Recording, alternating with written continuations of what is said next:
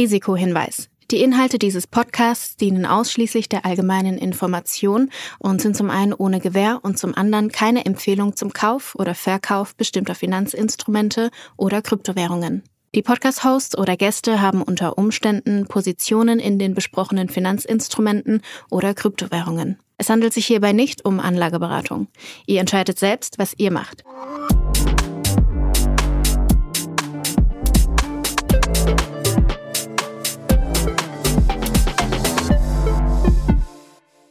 Es ist Folge 37 von Alles Coin Nichts Muss, die mal wieder unterstützt wird von Ultimate by Unstoppable, deinem Co-Piloten für die DeFi-Welt. Julius, ich habe gesehen, dass es diese Woche mal wieder fette, fette News von FTX gibt. Ähm, da haben ein paar Handschellen geklickt. Der Wuschelkopf ist endlich hinter schwedischen Gardinen. Ähm, kannst du vielleicht mal einordnen, was da passiert ist und wie du die Woche erlebt hast? Ich habe, glaube ich, gefühlt 10.000 Memes gesehen mit unterschiedlichen, unterschiedlichen Sprüchen, äh, also im Sinne von We got him.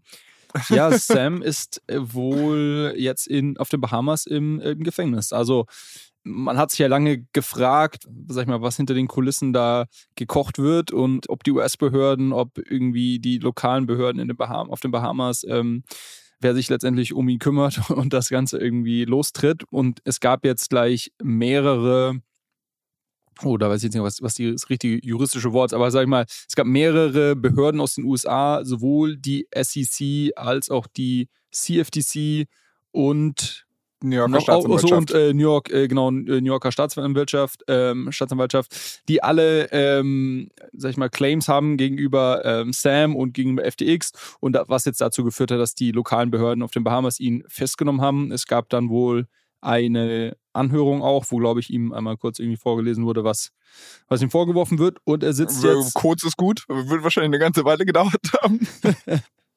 ja, genau. Also da hat sich auch, äh, gibt es einen, einen ähm, bunten Blumenstrauß an, an Vorwürfen, die, die da im Raum stehen. Ich glaube, irgendwie C2I-Fraud und irgendwie noch ein paar andere Sachen. Und, und, und, ja, ich glaube, so es gab auf jeden Fall ein großes Aufatmen in, in der Krypto-Community, wo, wo man sich ja schon so ein bisschen gewundert hat, warum Sam da so ein bisschen mit, mit Samthandschuhen vielleicht angefasst wurde und er hat parallel noch seine ganzen öffentlichen Auftritte oder ein paar öffentliche Auftritte hatte. Und das äh, scheint sich jetzt ähm, das Blatt doch gewendet zu haben. Und ähm, ich stecke da jetzt ehrlicherweise nicht äh, juristisch im Detail drin, ob er jetzt dann auch irgendwie ausgeliefert wird. Ich nehmen wir mal an, schon früher oder später, wird für ihn wahrscheinlich sogar dann die bessere Wahl sein, weil ich glaube, der, das Gefängnis in den USA ist dann doch angenehmer als das auf den Bahamas. Auch da haben natürlich dann direkt die, die schadenfrohen äh, Krypto-Community hat dann direkt Research gemacht, wie dann so die Gefängnisse auf den Bahamas aussehen und haben irgendwie jegliche Fotos, die man auf Google finden konnte oder Beschreibungen dann irgendwie äh, geteilt und ich hatte da auch ein, zwei Tweets gesehen und das äh, sah nicht sehr gemütlich aus, sagen wir es mal so ich finde ich find halt generell ganz amüsant an der Nummer das Timing. Also Nummer eins, ähm, es ist tatsächlich dieselbe Kalenderwoche, in der auch Bernie Madoff vor 14 Jahren verhaftet wurde. Also das äh, ist irgendwie, hat so eine Symbolwirkung. Ähm, was ich aber zweitens noch ganz interessant an der ganzen Nummer fand, ist, dass er ja eigentlich, ich glaube, einen Tag später bei einer Anhörung erscheinen sollte und dass sie ihn vorher nochmal weggecasht haben und dann, also das, das fand ich ja ganz interessant. Ich, mich hätte interessiert, was er da nochmal zu sagen hat. Wahrscheinlich wäre es wieder nur gewesen von wegen, oh, ich habe den Überblick verloren und es wäre nicht besonders aussagekräftig gewesen.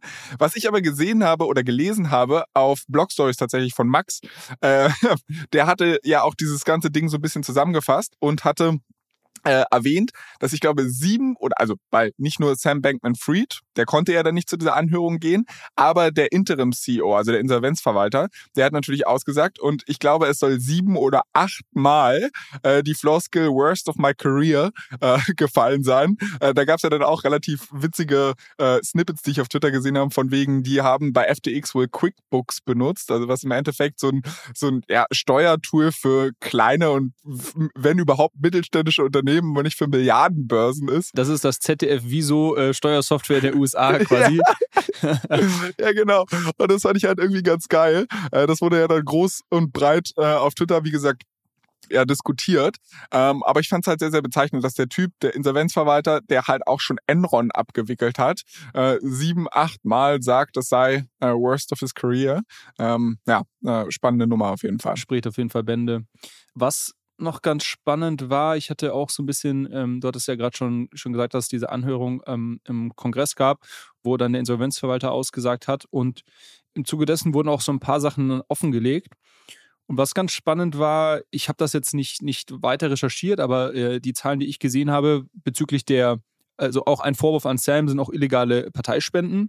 Und er wurde ja immer sehr stark in dieses link, linke Lager äh, gesteckt, dass er irgendwie nur die Demokraten da unterstützt. Und basierend auf den Zahlen, die ich gesehen habe, äh, ist das aber nicht so einseitig, sondern er hat auf beiden Seiten relativ ordentlich gespendet. Also das vielleicht nur so am Rande, fand ich, fand ich irgendwie ganz spannend. Und ja, natürlich zum einen jetzt für, für alle Betroffenen so wenigstens das Aufatmen, dass vielleicht jetzt auch auf jeden Fall ein Teil der, der Personen, die da irgendwie in, äh, verantwortlich waren, dass es denen jetzt an Kragen geht. By the way, ich, wir hatten hier mal in der FTX-Folge, in der ersten der beiden langen FTX-Folgen, die wir gemacht haben, habe ich ja auch beschrieben, dass es da dieses Loophole gab, dass man irgendwie als äh, Resident auf den Bahamas dann doch noch irgendwie Geld rausziehen konnte, wo sich im Nachhinein rausgestellt hat, dass das eigentlich äh, gar nicht legal war. Und äh, da gab es jetzt auch die Aussage, dass, dass ähm, jeder, der das gemacht hat, äh, verfolgt wird. Und ähm, das war ja dann so, so ein Overnight-Hit, dass ähm, Leute angefangen haben, sich irgendwelche Pässe auf den Bahamas auf dem Schwarzmarkt zu kaufen, um halt irgendwie ihr Geld rauszubekommen. Also ich hoffe, dass das äh, keiner hier gemacht hat, weil im Zweifel wird es dann bald einen bösen Anruf geben. Genau, also so da glaube ich aufatmen. Aber was natürlich nach wie vor so ein bisschen fraglich ist, ist, was, welchen Teil von, von, von dem Geld man, man wiedersehen wird. Was da jetzt auch bekannt wurde äh, oder was jetzt auch so in den letzten äh, Tagen zirkuliert ist, ähm, sind die unterschiedlichen Investments, die gemacht wurden. Also ähm, FTX als auch Alameda Research haben ja äh, enorm viele ähm, Venture Investments gemacht. Und diese, ganzen, diese ganze Liste äh, ist natürlich jetzt auch öffentlich geworden. Und ist auch ganz spannend, weil also Teil sind es, sind komplett absurde Sachen. Also äh, ich hatte auch einen, einen, Podcast gehört, die das so ein bisschen eins für eins durchgegangen sind. Und das waren halt teilweise irgendwie so 150 Millionen an irgendeinen Venture Fund, der nicht mal eine Webseite hat, wo, wo, wo es keine Mitarbeiter und gar nichts gibt, wo halt wahrscheinlich irgendein Kumpel von Sam gesagt hat, du, ich würde ja quasi gerne in Krypto investieren und, und äh, investiere doch mal bei mir teilweise auch in, in, in so, so wirklich so No-Name-Startups äh, signifikante Summen reingesteckt. Also, also wirklich, da merkt man schon, da gab es irgendwie null Oversight und wahrscheinlich wäre irgendwie, wäre wahrscheinlich die beste Strategie gewesen in den letzten Jahren, äh, mit irgendeinem äh, Startup und irgendeinem, sag ich mal, highly polished Pitch Deck bei FTX angeklopft zu haben und sich da irgendwie dann, äh, weiß ich nicht, 50 Millionen abzuholen. Das wäre wahrscheinlich irgendwie die beste Strategie gewesen, weil äh, im Zweifel hätten sie es einem gegeben. Aber zum Teil sind es auch sag ich mal, nicht verkehrte Investments. Und zum Beispiel ist, wir hatten ja besprochen, dass da auch wirklich ähm, ein Großteil der Solana-Tokens zum Beispiel in diesen unterschiedlichen Firmenkonstrukten noch gehalten wird ähm, und auch viele, viele wirklich Early-Stage äh. Ähm, und ich glaube, das beläuft sich auf über 5 Milliarden auch, dieses Portfolio in, in Summe. Das, was investiert wurde, ich weiß nicht, was jetzt irgendwie der, der äh, Buchwert heute noch ist, ist ja bei den Startups immer so ein bisschen schwierig zu sagen. Ähm, sag ich mal, weil man sich ja nur von Runde zu Runde irgendwie bewertet wird.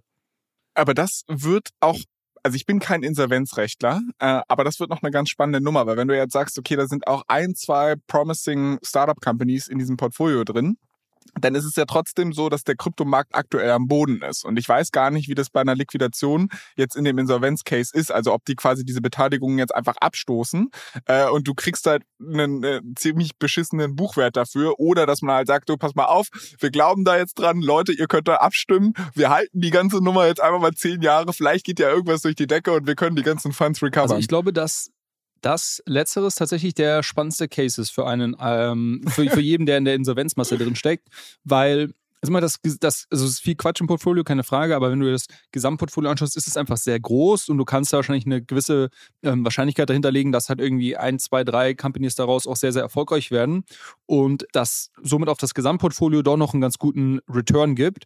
Und dann sprichst du halt darüber, dass halt dann irgendwie, weiß ich nicht, 10, 15 Milliarden, wie auch immer, ähm, vielleicht doch irgendwie noch ausgeschüttet werden. Natürlich jetzt nicht, in, ne, wie du gesagt hast, nicht in einem halben Jahr, aber vielleicht irgendwie in fünf bis acht Jahren.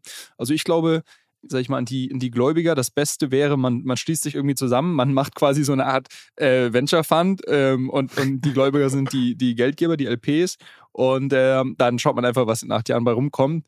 Und äh, das kriegt man dann zurück. Naja, aber ich glaube, das ist wirklich so die, die größte Hoffnung, die man haben kann, dass da halt schon, schon teilweise ganz, ganz gute Sachen drin sind. Und ähm, FTX sich da oder auch Alameda. Und das ist auch eine Frage jetzt, halt, inwiefern die Alameda-Assets in die FTX-Insolvenzmasse einfließen. So, das weiß ich nicht. Ähm, meine Annahme wäre, dass das wahrscheinlich schon irgendwie der Fall ist, weil ja Alameda FTX sehr viel Geld geschuldet hat und wahrscheinlich wird das irgendwie so rübergezogen.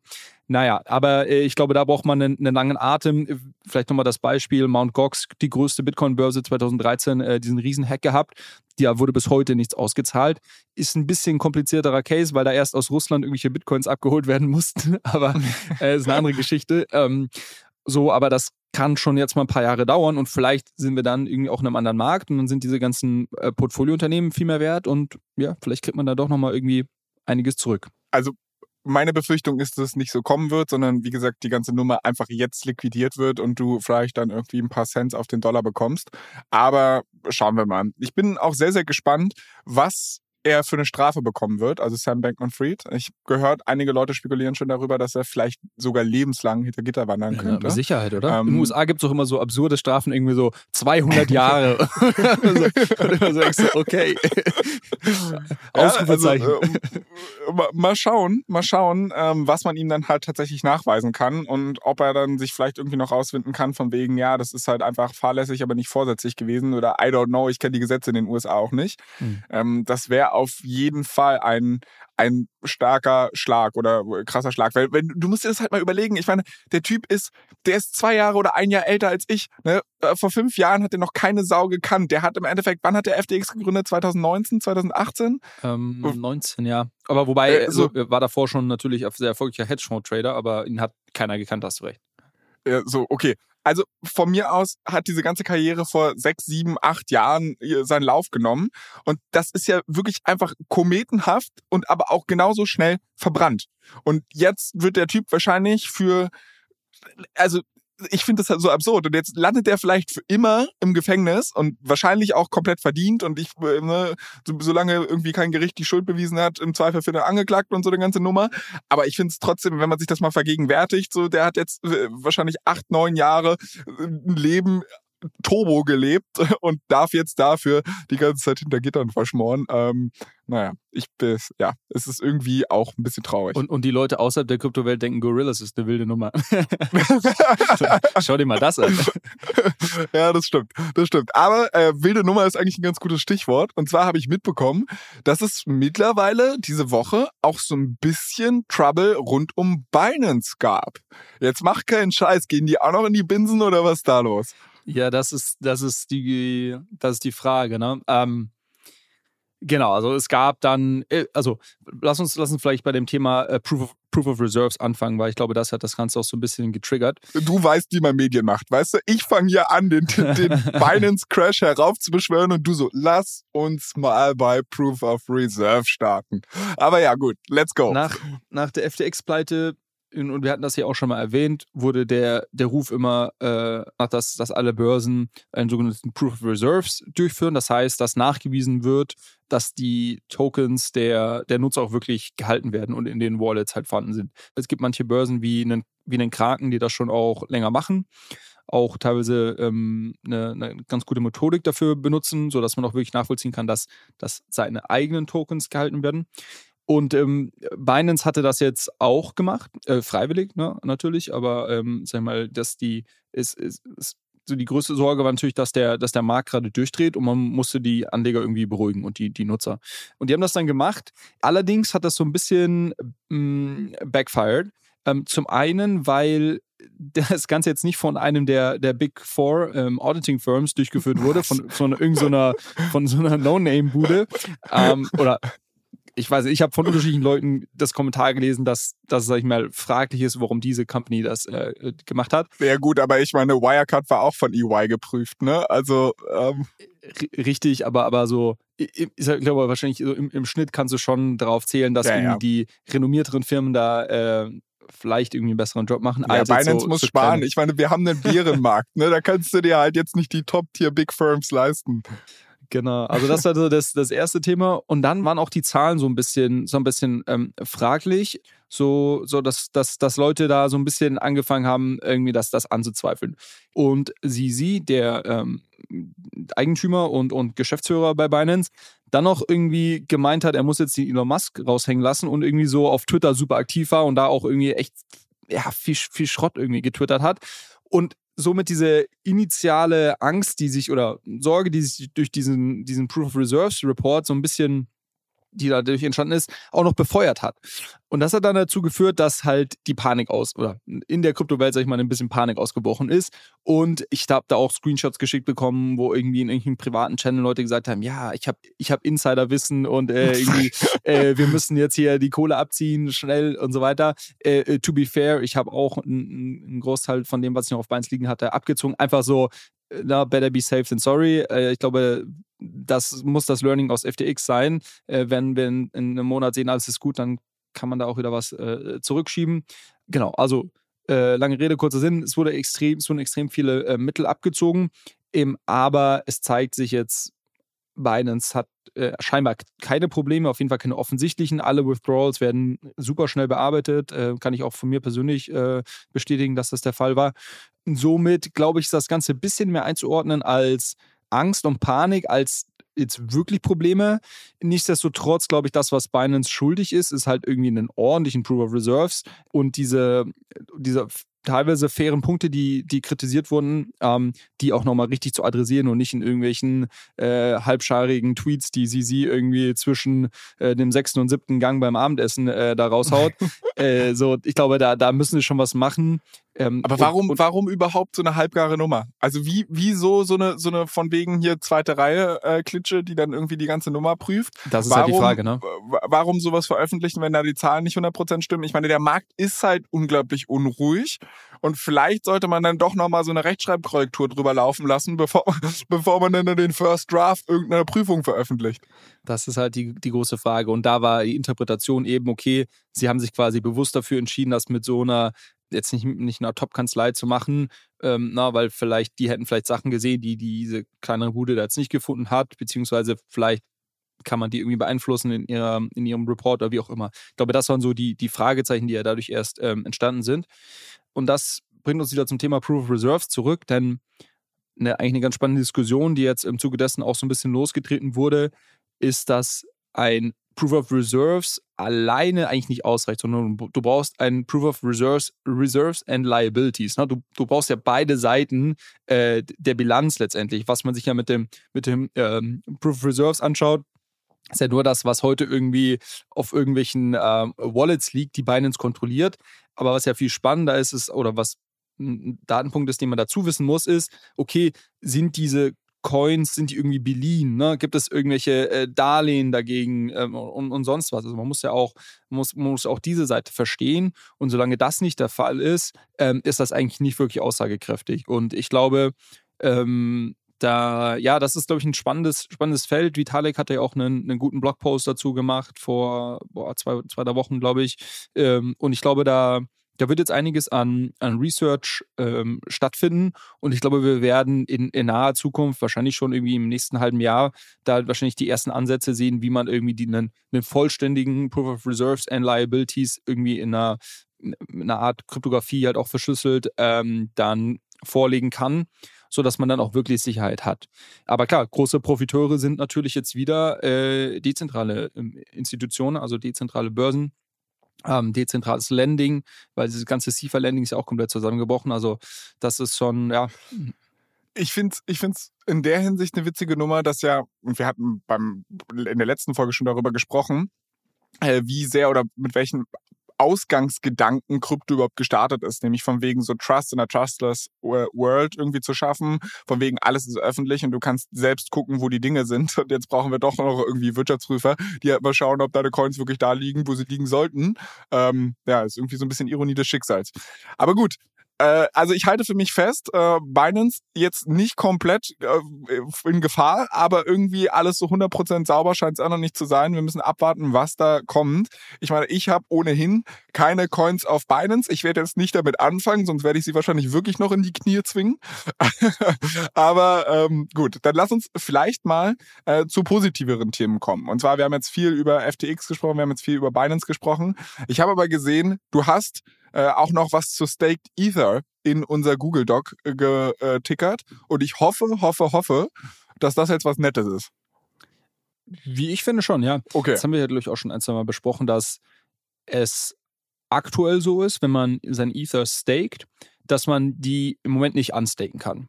Ähm, so, die, die sind quasi im, im Smart Contract äh, gefangen, in Anführungszeichen. Das ist ja auch immer wieder so ein, so ein Thema, was äh, wir hatten ja auch mal hier dieses Video von der, diesem dieser Kritik von dem, von dem ähm, einen äh, Bitcoin-Anhänger ähm, äh, hier diskutiert. Und das, der hat das ja auch, das war auch eines der Kernthemen, dass man ja quasi hier seine, sein Ether staked und letztendlich ähm, man von Vitalik abhängig ist, ob, ob er dann damit abhaut oder ob er es hier wieder gibt, so äh, mal jetzt überspitzt gesagt. Und das war aber von vornherein so, so geplant. Und es wird im Q1 bzw. Q1, Q2 im kommenden Jahr ein Upgrade geben sogenannte Shanghai Fork. Und im Zuge der, dieses Upgrades wird dann auch die Funktionalität eingebaut werden, dass man seine Tokens wieder unstaken kann. Ähm, also das, das ist schon mal, schon mal durch wichtig zu wissen. Und da gab es jetzt diese Woche wieder einen ähm, Core Devs oder, oder All Core Devs Call, also alle Entwickler, die im Ethereum-Protokoll äh, mitarbeiten, die äh, tun sich, glaube ich, einmal im Monat oder so zusammen und besprechen halt irgendwie so die, die wichtigsten Themen. Und ähm, da wurde das jetzt auch nochmal eben, eben bestätigt, dass, dass das quasi jetzt im nächsten Upgrade dann, dann ähm, drin sein wird. Ähm, also ich glaube, das ist erstmal eine, eine positive Nachricht. Und die andere, andere Sache natürlich ist so ein bisschen die Frage, was passiert da, ne? weil die ersten Leute haben im Dezember 2020 angefangen, dort ihre Tokens zu staken und ähm, haben seitdem natürlich auch irgendwie entsprechende Staking Rewards dann, dann bekommen. Und ähm, jetzt ist natürlich die Frage, wenn man dann im Frühjahr 23 unstaken kann, also man hat irgendwie gute zwei Jahre seine Tokens dort ähm, gelockt gehabt, ähm, möchte man dann die nicht direkt verkaufen oder möchte man nicht wenigstens seine, seine Staking Rewards, die man irgendwie gemacht hat, direkt am Markt verkaufen, ähm, um, um sich so ein bisschen abzusichern. Das ist so die große Sorge, die, die immer rumgeschwirrt äh, ist, ob jetzt einfach die große Verkaufswelle dann im Frühjahr kommt. Und da habe ich mal eine ganz spannende ähm, Metrik diese Woche gefunden, die so ein bisschen eher dafür spricht, dass das nicht so kommen wird.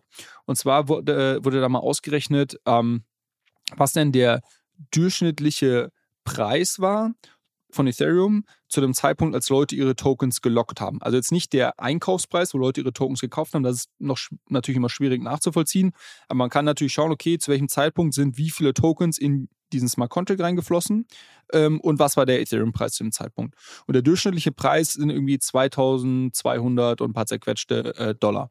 So, und jetzt natürlich die Frage, die, die Personen bzw. Institutionen, die irgendwie ihre ETH staken und auch sehr früh schon gestaked haben, da würde ich mal behaupten, dass die eine relativ langfristige ähm, ähm Brille auch haben, ne? weil jeder, der irgendwie 2020, Anfang 21 seine Tokens bereits gestaked hat, der, wusste, dass man das frühestens irgendwie im Frühjahr bzw. Mitte 23 anstaken kann und dass der Preis dann sonst wo stehen kann. Ne? Also hat ja keiner irgendwie äh, im Frühjahr, Frühjahr 21 gestaked mit der Annahme oder ich hoffe nicht mit der Annahme, dass das jetzt irgendwie fünf Jahre alles nur durch die Decke geht und ähm, ja, nie wieder irgendwie auch mal runtergeht. So, das ist schon mal das Erste. Und das Zweite ist, glaube ich, dass einfach der Preis gerade super unattraktiv ist. Also ich glaube, es werden nur Leute verkaufen, die wirklich verkaufen müssen, um irgendwie ihre Operations zu finanzieren oder, oder weiß ich nicht, was zu finanzieren. Das ist, glaube ich, fair. Ähm, aber ich glaube nicht, dass Leute jetzt anfangen werden, ihren, ihren Stake, der ja einen, einen Großteil ausmacht. Also, wenn wir darüber sprechen, dass du halt irgendwie 4, 5 Prozent, ähm, 6 Prozent äh, Staking-Rendite im Jahr bekommst, ähm, so, dann ist das halt irgendwie über zwei Jahre, ist das halt irgendwie so äh, Pi mal Daumen irgendwie 10 Prozent.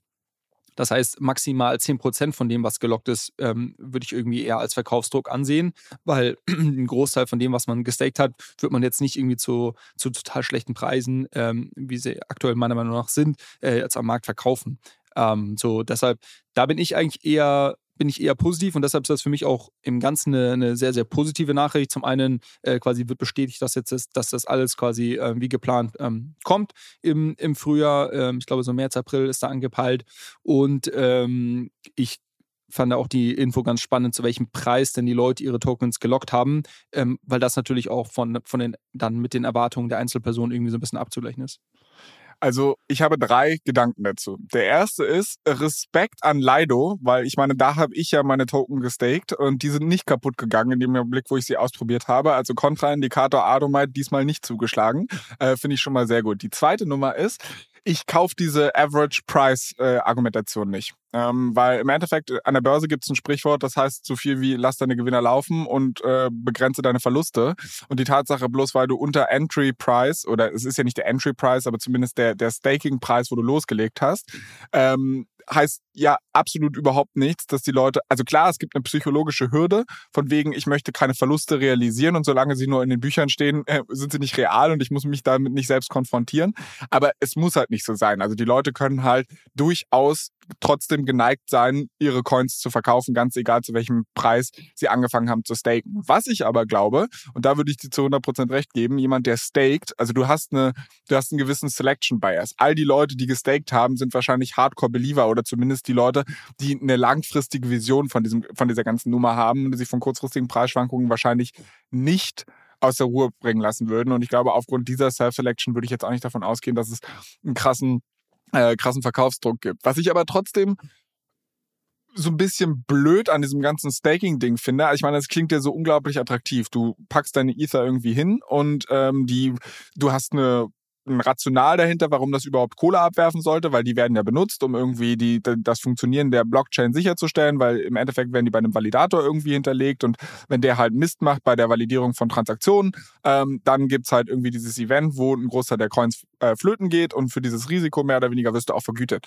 Das Ding ist halt nur, selbst wenn da 20% mehr Rendite im Jahr angeboten werden, äh, ist das halt aktuell noch eine sehr, sehr langfristige Geschichte. Also wie du gesagt hast, wer vor einem Jahr oder zwei Jahren angefangen hat, äh, Ether zu staken, der war sich im Klaren darüber, dass er die ganze Nummer wahrscheinlich drei, vier Jahre nicht zurückbekommen wird.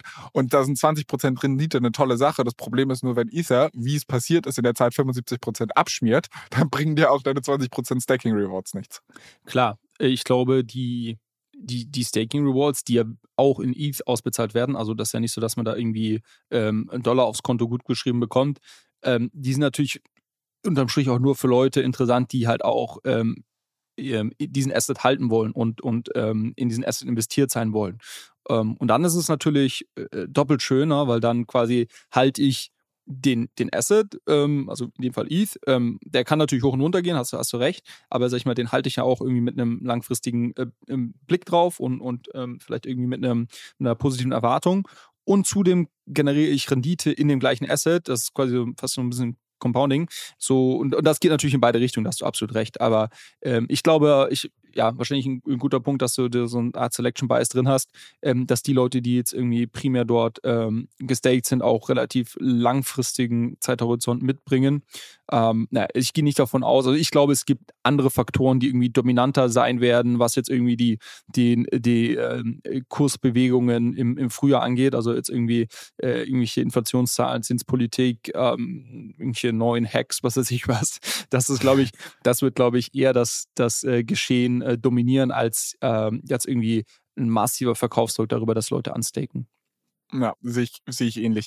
Aber ähm, ich habe mitbekommen, dass du diese Woche dich nicht nur mit dem Ether-Preis und äh, Staking beschäftigt hast, sondern du hast ein bisschen Podcast gehört. Äh, ich habe Podcast gehört?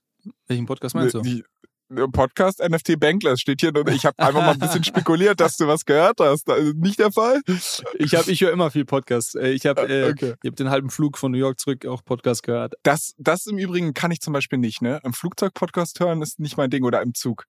Also ich finde Podcast halt total geil und das ist jetzt sorry für die Side Story, aber ich finde Podcast halt dann geil, wenn du nebenbei noch irgendwas machst. Also wenn ich irgendwie joggen gehe, meine Wohnung putze oder weiß nicht zur Arbeit laufe, dann ist das eine Sache, die dann kann ich das. Aber ich könnte mich jetzt nicht in den Raum setzen und so irgendwie wie eine Art Schallplatte auflegen und sagen, jetzt höre ich dem Julius Nagel mal zu, wie er über Krypto philosophiert, sondern ich muss da nebenbei was tun. Also ansonsten, vielleicht habe ich ADHS oder so, I don't know. Aber so einfach nur hinsetzen und das hören, da fehlt mir irgendwie die, die Ruhe und Geduld zu. Ja, geht, geht, mir ein bisschen anders. Aber, aber gut, ja, ich glaube, Podcast super individuell. Viele hören es auch beim Autofahren und so. Ich glaube. Ähm, ja, genau, sowas geht bei mir da auch. Ja, so seine Habits. Ähm, nee, was ich, äh, was ich ins, in unser Doc reingeschrieben habe mit, mit Bankless. Also, Bankless ist, hatten wir auch schon mal hier irgendwo erwähnt, ist so einer der, der größeren englischsprachigen äh, Podcasts rund um den Bereich äh, Crypto Web 3 die, die ja wirklich sehr viel Content auch machen und ähm, glaube ich, kann man so, kann man schon em empfehlen, gehört auch sicherlich zu den, zu den irgendwie besseren Formaten. Äh, ich hatte damals, als wir es hier das erste Mal erwähnt haben, hatte ich schon gesagt, die, die Jungs haben so ein bisschen so ein ETH-Bias, so das sind in meinen Augen schon irgendwie so ETH-Maxis, das muss man, glaube ich, irgendwie so ein bisschen discounten, äh, wenn man sich das anhört. Aber ansonsten, ansonsten sind die super vernetzt und haben halt auch irgendwie immer tolle Gäste äh, ähm, dort. Und ähm, ja, was, was, was die jetzt gemacht haben, wes weshalb ich das äh, reingenommen habe hier, ähm, die haben jetzt ähm, so eine Genesis Edition an äh, NFTs rausgegeben und quasi, und, und, und zwar sind das auch so, ähm, wie so Art Music-NFTs. Also die haben eine Webseite dafür gebaut und die, die, ähm, das ist, glaube ich, eine White-Label-Lösung äh, von Sound.xyz, was wir hier vor zwei Wochen mal vor zwei, ja, vor zwei Wochen besprochen haben.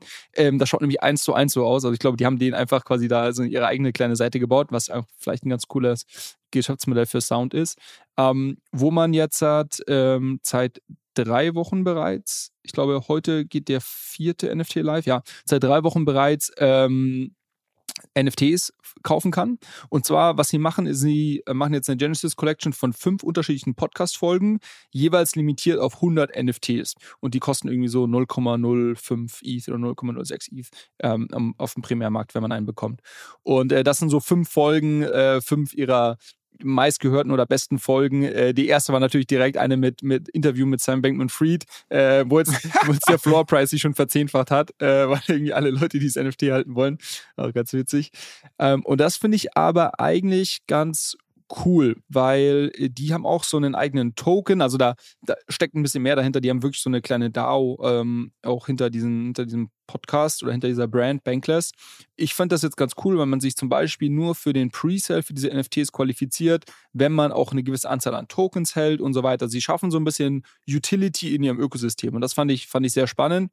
Und ähm, die Folge, die heute, also heute ist äh, ihr Freitag, der 16. Dezember, ähm, die Folge, die heute live geht, als der vierte NFT, ist die ähm, mit Justin Drake, ähm, wo es um Ultrasound Money, also Ether als Ultrasound Money geht.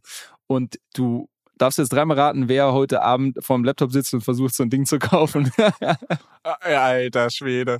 Was wird dich das kosten in etwa? Ja, ich, in den Presale bin ich nicht äh, reingekommen. Im Zweifel wird das direkt ausverkauft sein und dann werde ich wahrscheinlich irgendwie so 0,1 ETH dafür zahlen müssen. Okay. Mal gucken. Hei, hei, hei. Im, im, schauen wir mal. Ich wäre auch bereit, noch ein bisschen mehr ich, zu zahlen, aber mal gucken. Ich, ich, ich, ich drücke dir auf jeden Fall die Daumen. Ähm, ist auch ein spannendes Modell, sollten wir auch mal drüber nachdenken, ob wir sowas Genau, deshalb wollte ich es eigentlich äh, äh, jetzt mal hier erwähnen. Ich finde es ein ganz spannendes Modell. Ähm, jetzt nicht zu sagen, irgendwie jede Folge gibt es jetzt hier als NFT, das ist ja irgendwie so ein bisschen, aber zu sagen, ich weiß nicht, wie viele 100 Folgen, die haben schon richtig viel Content gemacht. Und da jetzt zu sagen, okay, wir holen uns jetzt mal unsere fünf meistgehörten äh, Folgen, äh, die geben wir jetzt hier nochmal irgendwie als, als äh, Limited Edition raus und man kann die quasi sammeln und ne, wenn wir uns jetzt, wenn wir jetzt darüber sprechen, was, warum sollte man das machen, was der Mehrwert, ist es ja wirklich einfach dieser, dieser Aspekt des, des Sammelns, irgendwie der, der Zugehörigkeit zu dieser, zu dieser Community, vielleicht auch, weil man es irgendwie, also ich habe damals diese Folge mit Justin Drake, von der ich gerade gesprochen habe, gehört und ich fand die halt unglaublich gut. Und ich fand, äh, ich habe da dieses Konzept von ETH als Ultrasound Money zum ersten Mal auch in, in der Art und Weise erklärt bekommen, wie er das dort gemacht hat. Also ich ver verbinde sogar auch Erinnerungen damit und so und da, also vielleicht hier, äh, wenn irgendwie jemand, ich weiß nicht, was haben wir hier mal erklärt, was vielleicht irgendwie äh, der, der Luna Crash, als wir den erklärt haben, könnt ihr nächstes Jahr äh, eher als NFT bei uns kaufen. An die schönen Erinnerungen, wie wir den Luna Crash erklärt haben. Wobei ich halt sagen muss, also wenn wir irgendwas in dieser ganzen NFT-Nummer machen würden, dann würde ich es eigentlich geil finden, wenn da ein wirklicher Nutzen hintersteht. Weil das Problem, was ich häufig habe, wenn äh, Outsider auf NFTs und den Crypto-Space und so weiter gucken, dann heißt es ja alles irgendwie ein nettes Gimmick und da äh, toll, du sammelst da irgendwas Digitales, aber das, äh, und ich, also ich glaube, alle, die in der Community drin sind, die verstehen den Gedanken und die sagen, totally get it und das ist äh, eine super Sache, möchte ich machen. Aber von außen hin hat man dann schnell die Kritik so von wegen, ja, ein paar Sammelbildchen. Und das heißt, ich glaube, wenn, wenn wir irgendwann mal was mit NFTs machen sollten und wir machen das ja so ein bisschen auch durch unser POEP, da vielleicht auch nochmal der Hinweis, äh, wir hatten das beim letzten Mal gesagt, dass ähm, jeder, der uns irgendwie in seinem Spotify Rap drin hat, als einer der meistgehörten Podcasts dieses Jahr, der äh, kann uns gerne irgendwie verlinken in seiner Instagram Story oder auf Twitter oder was weiß ich. Und ähm, wird dadurch für ein POEP vorgemerkt. Weitere Details werden dazu äh, an Weihnachten folgen oder in der Weihnachtsfolge folgen. Ähm, aber wir machen ja sowas mit diesem NFT oder äh, ich meine, ein POEP ist ja sowas wie ein ja. NFT.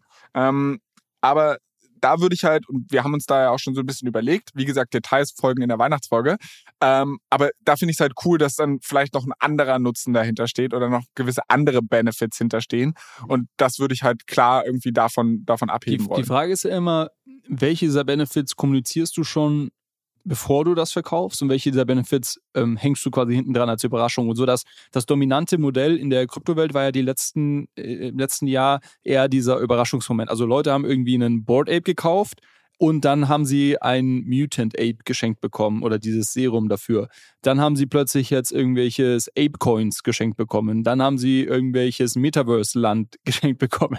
ähm, und man würde meinen, dass das dazu führt, dass quasi der ursprüngliche Asset immer weniger wert wird, aber äh, dem ist nicht so. Ne? Also das sind quasi, das ist schon witzig, so eine additive Ökonomie. Du, du verschenkst einfach Sachen dazu und erzeugst zusätzlichen Wert. Das ist so ein bisschen crazy. Ähm, und ich könnte mir vorstellen, dass die Jungs das bei Bankless so machen, dass man halt irgendwie mit dem NFT dann wieder irgendwelche Benefits hat und irgendwie kostenlos. Die haben auch so eine Premium-Subscription, ähm, dass man irgendwie kostenlos hören kann. Aber was weiß ich. Äh, ich, ich ehrlicherweise habe ich jetzt auch nicht irgendwie stundenlang Research gemacht. Ich habe das nur gesehen und ich fand's, ich fand's cool. Ähm, und ja, aber Utility, klar, ohne Utility brauchst du irgendwie, brauchst du das langfristig, glaube ich, nicht, äh, nicht machen. Kleiner Verbraucherhinweis von unserem Werbepartner. Unstoppable Finance will Menschen überall einfachen Zugang zur Welt der Decentralized Finance ermöglichen. Das erste Produkt, das das Berliner Team rund um die Macher der Solaris Bank und der Börse Stuttgart Digital Exchange heißt Ultimate.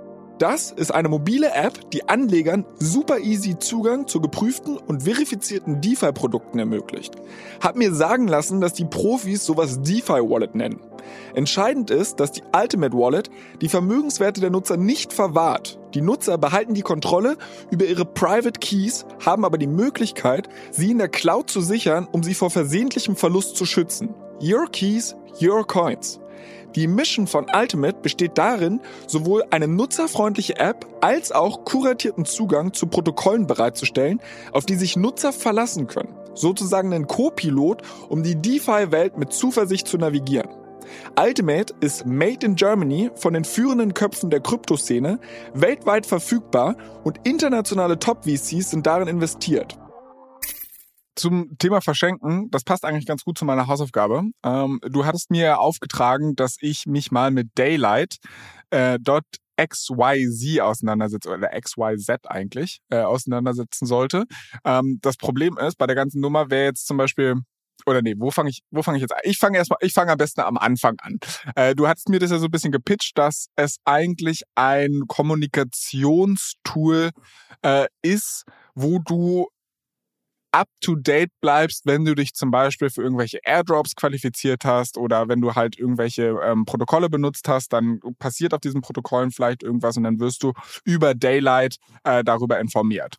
Ich habe das also ausprobiert, habe die ganze Nummer eigentlich nicht gegoogelt, sondern ich habe es direkt in den Browser eingegeben, weil ich mir gedacht habe, ai, wenn du das bei Google eingibst, kriegst du wahrscheinlich irgendwie äh, die No Angels mit Daylight oder was weiß ich. Ähm, und das ist tatsächlich passiert, aber dazu später mehr. Äh, ich habe es direkt in den Browser eingegeben und weiß nicht, Onboarding-Prozess war easy wie immer. Ich habe einmal meine Metamask äh, damit connected, habe dann sogar meine E-Mail-Adresse hinterlegt, was ich irgendwie bezeichnend fand, dass man, ähm, ich will ja einen Kommunikationsprovider nutzen und der greift dann selbst schon wieder so ein bisschen auf E-Mail E-Mail zurück. Äh, hatte mich dann eingeloggt, aber man muss sagen, diese ganze Experience war für mich relativ underwhelming ähm, weil ich halt einfach in dem Crypto-Space deutlich weniger gemacht habe als du. Äh, und das heißt, bei mir ist diese ganze Benutzeroberfläche mehr oder weniger leer. Also ich hatte ein, äh, eine Sache, oder warte mal, ich mache das mal ganz kurz hier auf und dann kann ich vielleicht ein bisschen genauer sagen, was ich überhaupt gesehen habe.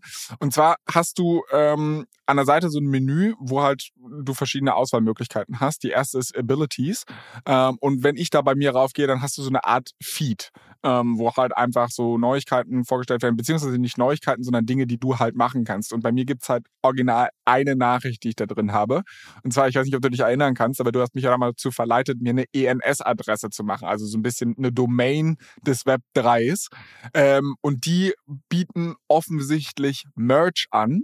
Also ich kann mir jetzt quasi quasi eine Cap mit meiner ENS-Domain ähm, äh, kaufen oder ein T-Shirt und du kannst es dir nicht einfach so kaufen, sondern du musst Inhaber dieser ENS-Domain sein und musst damit halt quasi, um diesen Merch-Shop überhaupt zu betreten oder beziehungsweise das Merch tatsächlich zu bestellen, ähm, musst du dich halt mit deiner Wallet connecten. Das ist zum Beispiel eine Information, die ich jetzt nie gehabt hätte, weil ich wäre nie wieder auf meine ENS-Seite gegangen, hätte da nicht nachgeguckt und das ist jetzt eine ganz coole Experience gewesen, dass ich das halt dadurch mitbekommen habe. Ansonsten gibt es noch so einen zweiten Reiter, der heißt Updates.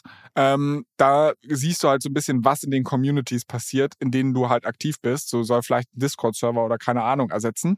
Ich muss aber sagen, ich bin in keiner Community drin. Das heißt, ich soll jetzt hier eine weitere Wallet adden, weil die nicht vorstellen können, dass jemand so inaktiv äh, im, im Web3-Space ist. Also äh, insofern tote Hose für mich. Und dann gibt es noch einen dritten Reiter, der vielleicht relevant ist. Das ist, das nennt sich Scouts. Aber da musst du mir mal erklären, was es damit überhaupt auf sich hat, weil es ist im Endeffekt ein Leaderboard. Also ich sehe hier ganz viele ähm, Namen. So auf Platz eins ist zum Beispiel kikinft.eth und dahinter steht Abilities Accepted 126.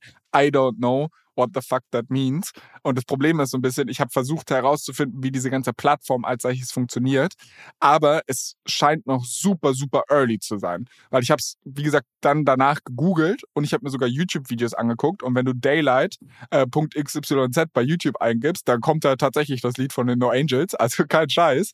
Und ich habe noch nicht ganz verstanden, was es damit überhaupt auf sich hat. Ja, das habe ich ja schon so ein bisschen befürchtet, auch als, als wir letzte Woche darüber gesprochen haben. Ich dachte mir, dass es vielleicht irgendwie trotzdem cool ist. Oder dass du auf jeden Fall, auf jeden Fall äh, äh, vielleicht dadurch, dass du dir die Seite anschaust, auch nochmal so ein bisschen darüber nachdenkst, was, wie einem das denn helfen könnte in der Kryptowelt. Also bei mir ähm, schaut das, ich habe es gerade eben auch nochmal geöffnet, schaut die natürlich um einiges äh, voller aus. Ähm, irgendwie unterschiedliche Sachen, wo ich abstimmen kann, welche NFTs, die ich minden kann. Hier, ich sehe auch gerade diesen ENS-Merge, gewisse Airdrop-Möglichkeiten und so weiter und so fort. Ich finde es dahingehend ganz cool und ich gebe dir recht, es ist noch super early. Also die haben, ich glaube auch letzte Woche, deshalb bin ich auch mal wieder drauf gekommen. Also ich hatte es schon davor genutzt in der, in der Beta-Phase, aber die haben jetzt irgendwie auch eine Funding-Runde von irgendwie drei Millionen Seed oder sowas bekannt gegeben. Also es steht noch sehr am Anfang. Aber ich glaube ich, schon trotzdem ein guter Mehrwert, wenn man ein bisschen aktiver ist in dem Ökosystem, weil es ziemlich aufwendig ist, alles zu verfolgen. Also ich habe irgendwie, boah, ich weiß nicht, wie viele Discord-Server ich irgendwie drin bin, so und, und es ist einfach unmöglich, da halt immer wirklich, eigentlich muss man sich wirklich so alle hm, alle drei Tage oder sowas halt irgendwie einen Kalender eine halbe Stunde blocken und das reicht wahrscheinlich nicht mal, um irgendwie Discord für Discord durchzuklicken und nur die Announcements dort zu lesen oder zu schauen, okay, gibt es irgendwas Wichtiges, ähm, was ich irgendwie verpasst habe oder wo ich mich jetzt irgendwie schnell hier äh, qualifizieren muss, um irgendeinen Airdrop reinzukommen oder sonst was. Ähm, das ist halt einfach mehr oder weniger Ding der Unmöglichkeit, da on top of things zu bleiben. Und dazu kommen dann noch irgendwie die ganzen, ganzen News, die außerhalb von irgendwelchen Discord-Servern passieren, auch auf Twitter, sonst wo, ähm, irgendwelche neuen Abilities, die man hat, dass man irgendwelche NFTs jetzt freigeschaltet hat, was weiß ich was. Also das ist halt das ist halt eigentlich, ich glaube, wenn man irgendwie richtig aktiv ist in der Kultur, ist das ein Fulltime-Job, sowas zu machen. Ja, ich, ich glaube tatsächlich, dass das auch eine viel bessere Onboarding-Logik ist. Also wenn du überlegst, ich wäre jetzt niemals darauf gekommen, dass ich überhaupt dieses Problem habe, weil ich bin nicht in 20 Communities und ich muss mir nicht diese Zeit ans Bein binden und dementsprechend ist dieses Produkt halt für mich auch ein bisschen useless. Ich glaube aber, dass es eigentlich ein super guter Onboarding-Prozess ist, wenn du jetzt zum Beispiel auf deinen 20 Discord-Servern unterwegs bist und dich da irgendwie alle drei Tage eine halbe Stunde durchklickst und sagst, boah, ich habe keinen Bock mehr, ich will alles an einem Ort haben, dann fängst du an, danach zu suchen, loggst dich ein und dann ist ja auch direkt Action äh, äh in deinem Account. Deshalb kann ich es auch verstehen, dass es da irgendwie sinnvoll ist. Aber wie gesagt, für mich, für mich war es halt so ein bisschen traurig. Und ich verstehe halt zum Beispiel auch nicht, warum es gerade aktuell überhaupt Discord das Medium der Wahl ist. Also klar, es ist noch besser als Telegram oder WhatsApp und Co., weil du wenigstens eine gewisse Organisation in der Unterhaltung hast. Aber ich habe es mitbekommen, also ein Discord-Server, der halt irgendwie 5000 Leute drauf hat, der ist halt scheiße. Also, beziehungsweise ist nicht scheiße, aber also es sei denn, du magst es zu wühlen, so dass du halt irgendwie Gold finden willst. Aber das Problem ist halt sonst, da kann ja jeder einfach ungefiltert seine Meinung, Meinung reinknallen. Du hast kein Upvote oder Downvoting-Tool oder sowas, wie es jetzt bei Reddit ist, dass quasi die, der interessanteste Content vielleicht nach oben gespült wird, sondern es ist einfach eine chronologische Unterhaltung, die geführt wird und vielleicht noch in Channels organisiert wird. Aber das ist doch, ist, ist, also warum hat sich das überhaupt so etabliert? I don't get Gute it. Frage, ja. Discord äh, hat irgendwann im Laufe des letzten Jahres oder eigentlich schon so ein bisschen davor zu Krypto gefunden oder Krypto zu Discord, besser gesagt. und äh, hat sich so ein bisschen durchgesetzt, ja. Mh, hm, ich weiß auch nicht genau. Also ist, ist echt so ein Standard mittlerweile geworden. Und ähm ist halt auch eine super Sache, wenn du eine Community mit irgendwie 300 Leuten hast. Ne? Wenn du, also wenn du sowas organisieren willst, geil. Aber wenn du halt das wirklich als dein generelles, sag ich mal, Investor Relation Tool von irgendeinem, also ich weiß nicht, wie viele Leute auf dem ähm, Solana Discord sind oder sowas, aber da gehen wir ja schon in ja, die mehr, Richtung 30.000, 40.000 oder was weiß ich.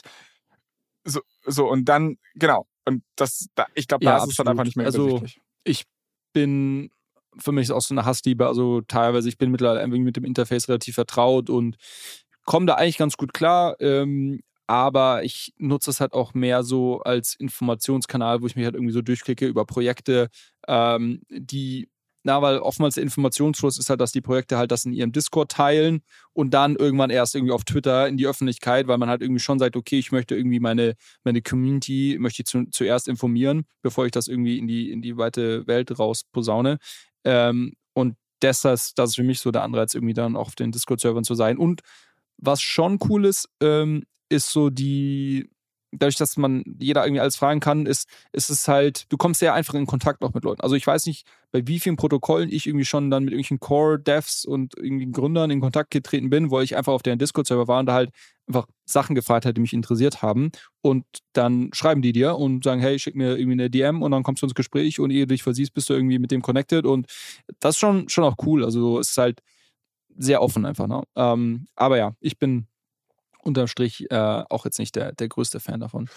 Ja, was ich halt auch noch ganz spannend finde, du hattest mir dann im Nachgang zu meiner Hausaufgabe auch nochmal einen Artikel geschickt, ähm, wo so ein bisschen beleuchtet wird, was überhaupt die Idee ist äh, von, von Messaging im Web 3 äh, und dass halt auch Daylight quasi da in diese Kerbe so ein bisschen reinschlägt, weil diese ganze Informationsökonomie innerhalb ähm, des Web 3s super fragmentiert ist. Und wow, das war ein komischer Satz.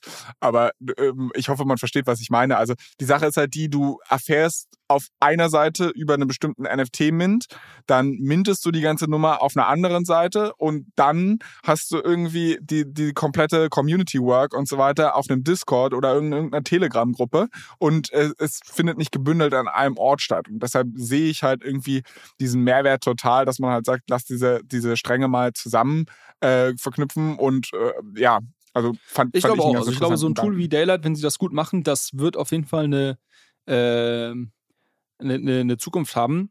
Ähm, aber es ist einfach noch, noch sehr früh und na, wir wissen auch nicht, ob irgendwie in ein, zwei Jahren Discord immer noch so das dominante äh, irgendwie Community Management Tool äh, sein wird oder ob das abgelöst wird.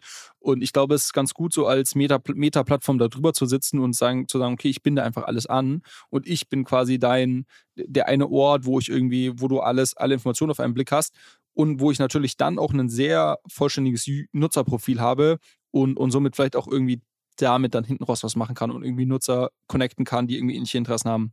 Whatever. Also ich glaube, wenn man da so ein bisschen drüber nachdenkt, fallen einem, glaube ich, viele Use Cases ein. Ähm, Standpunkt, Stand heute, ich nutze das jetzt auch nicht täglich, aber ich habe es ein paar Mal genutzt und ich fand es irgendwie ganz nett, deshalb äh, wollte ich es ja mal erwähnt haben. Ja. Okay, aber genug von meiner Hausaufgabe. Du hast auch ein bisschen Hausaufgaben die Woche gemacht, oder? Ja, ich habe ähm, ich hab auf, den, auf dem Flug ähm, nach New York habe ich eine Doku über Carl Icahn gesehen, äh, über diesen, äh, den, den kennst du besser als ich, über den diese, äh, Investment... Aktivistischer Hedgefondsmanager. Genau, Investment... Ähm, sehr, sehr umstrittene Nummer, der Typ. Richtig. Aber sehr reich, sehr erfolgreich. Ähm, richtig, ja. auch, auch das richtig. ähm, genau, aber der ist halt so, so ein Activist-Investor, das heißt, ähm, na, der sucht sich ein Unternehmen aus, wo er glaubt, dass die vielleicht irgendwie schlecht gemanagt sind oder dass er irgendwie einen, eine Angriffsfläche sieht, wo er quasi reinkommen kann, ähm, eine gewisse, ähm, sich einen gewissen Aktienshare kauft und dann noch weitere Aktionäre auf seine Seite bringt und dann, sage ich mal, das, was er glaubt, das Beste irgendwie für die, was das Beste für das Unternehmen ist, dann, dann durchzusetzen. Ich glaube, ein bekanntes Beispiel war immer irgendwie, dass äh, er bei Apple sehr stark eingestiegen ist und gesagt hat, okay, die haben irgendwie so viel Geld auf dem Konto liegen, ähm, aber eigentlich sollten sie das mal ausschütten an die Aktionäre. Ähm, und das hat er ja da so ein bisschen durchgedrückt. Also das ist so die Idee von diesen Activist Investors. Und ähm, witzigerweise hatte ich mich dann in, in New York auch mit ein paar anderen Investoren getroffen und ähm, auch mit, mit äh, ein, zwei größeren Fonds, die irgendwie da irgendwie mehr als eine, mehr als eine Milliarde verwalten. Und ähm, da hat einer das auch erwähnt, dass sie das auch ein bisschen so handhaben, dass sie sich quasi einen Steak kaufen und dann in das äh, Forum reingehen, wo, also quasi auf der Kryptowelt findet es ja genauso statt, nur dass quasi der, der Aktionärskreis so ein bisschen äh, öffentlicher ist und die, der Diskurs ja öffentlich ist und, und man, wenn ich mir einen Token kaufe, quasi da einfach äh, dann auch irgendwie ähm, abstimmen kann und so weiter. Und die schreiben halt dann Proposals im Forum, also meistens ist das ja so organisiert, vielleicht nochmal einen Schritt zurück, ähm, die, die meistens, meisten Protokolle, die irgendwie die Governance über einen Token machen, ähm, haben dann eine Art Forum, wo man eben Proposals schreiben kann, wo man irgendwelche Änderungen vorschlägt. Da wird dann ähm, darüber abgestimmt und am Ende des Tages gibt es dann einen sogenannten Snapshot, Snapshot Vote. Das ist dann ähm, quasi auch einen, nochmal ein, ein, On-Chain Voting, wo das halt dann auch eben festgehalten wird und dann entsprechend umgesetzt wird, diese, diese Änderungen. Und man kann das natürlich, ähnlich wie Carl Icahn irgendwie äh, lange Aktionärsbriefe äh, dann irgendwie im Wall Street Journal äh, publiziert hat, um halt irgendwie Aktionäre über äh, über seine Sicht der Dinge äh, zu informieren, kann man natürlich jetzt hier ins Forum gehen und ein Proposal schreiben und ähm, dann natürlich die Tokenhalter ähm, von, von seiner Meinung irgendwie ähm, ähm, ja, seine, seine Meinung da irgendwie teilen. Und ähm, das fand ich eigentlich eine ganz spannende Idee und habe jetzt mal so ein bisschen geschaut die Woche, was ich denn aktuell so an Fällen finde, wo sowas so vielleicht so ein bisschen stattfindet. Und ähm, habe da eigentlich ein, zwei spannende Fälle gefunden und die habe ich jetzt mal so ein bisschen äh, geresearched und, und irgendwie aufbereitet. Und das erste ist äh, Sushi Swap. Ähm, haben wir über Sushi Swap schon mal ja. gesprochen? Ja, ne? Das war das, war das eine Fork von Uniswap Richtig, genau. Also auch eine. Boah, guck mal, guck mal, guck mal. Ich habe, das war, das war gerade ein Satz. Da könnte man denken, ich hätte Ahnung von der Kryptowelt, weil ich glaube, die meisten Leute außerhalb der Kryptowelt wissen nicht, dass Uniswap eine dezentrale Börse ist und die wissen auch nicht, was eine Fork ist. Aber äh, also vielleicht nochmal rückblickend erklärt. Im Endeffekt ist halt Uniswap so der Platzhirsch gewesen von einer dezentralen Börse, also sprich ein Coinbase, bloß halt, dass die äh, halt nicht zentralisiert sind, sondern Web3 nativ sind. Und die Sache ist halt die, dass bei diesen dezentralen Protokollen halt der Source Code offen ist äh, und eigentlich jeder sie nehmen kann und dann halt seine Version davon publizieren kann. Und Sushi Swap gefährliches Halbwissen jetzt, aber war halt im Endeffekt einfach ein Copy-Paste von Uniswap und dann hat man irgendwie drei Sachen geändert oder so, oder? Grob gesagt, genau. Ähm, das, das Ganze war. Wie suffisant du gerade gegrinst hast. So, so, das, es war so ein bisschen wie, ach Gott, der arme Öre zu, ähm, ach, ist ja nett oder süß, wie schnell die Kinder groß werden. Jetzt, jetzt versuchen sie schon selbst Konzepte zu erklären.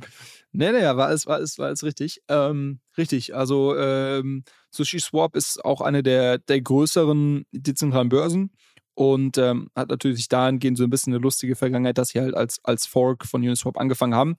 Und ähm, die hatten dann aber auch Probleme. Es gab dann irgendwie der, der Gründer, ähm, der ähm, Chef Marki, ähm, also der, der, wirklich so, wirklich so hieß oder heißt, oder Pseudonym OX Marki, äh, der hat dann irgendwie da auch Gelder gestohlen und dann aber wieder ganz, auch ganz blöd zurückgegeben und ist dann aber irgendwie gegangen. Also da gab es wirklich so, so Drama in der Community und, und wirklich auch, auch genug Drama. Ähm, und diesen Sommer gab es dann ein paar paar News, ähm, die ich eigentlich ganz spannend fand und ähm, ich glaube, das ist auch ein ganz guter Punkt, um einzusteigen, um mit so ein bisschen die, die Entwicklung ähm, und irgendwie die, die Activist Investors und so weiter zu, zu da reinzubringen. Und zwar gab dann, ähm, wurde dann ein neuer CEO gesucht letztendlich. Also ein neuer ähm, Headchef wurde gesucht für, für Sushi ähm, weil, wie gesagt, die, die ursprünglichen Gründer haben sich verabschiedet ähm, oder wurden teilweise dann ähm, rausgeschmissen. Und ähm, es wurde dann äh, Jared Gray zum, ähm, zum Headchef gewählt. Ähm, vielleicht erinnerst du dich, es gab dann ähm, kurz, kurzzeitig so komische Gerüchte, die was mit Pferden zu tun hatten. Das hatten wir ja auch mal ähm, er erwähnt. Äh, das war aber ein Missverständnis, weil es gab irgendwie einen, einen Pornodarsteller, der genauso heißt wie er, aber das war nicht, das war nicht er. Ähm, so, okay. Äh, genau, dieser Jared Gray ist dann dort CEO geworden und kurz darauf gab es dann auch ein Announcement, dass ein größerer ähm, Hedgefonds sich eine große oder eine größere Position bei SushiSwap aufgebaut hat.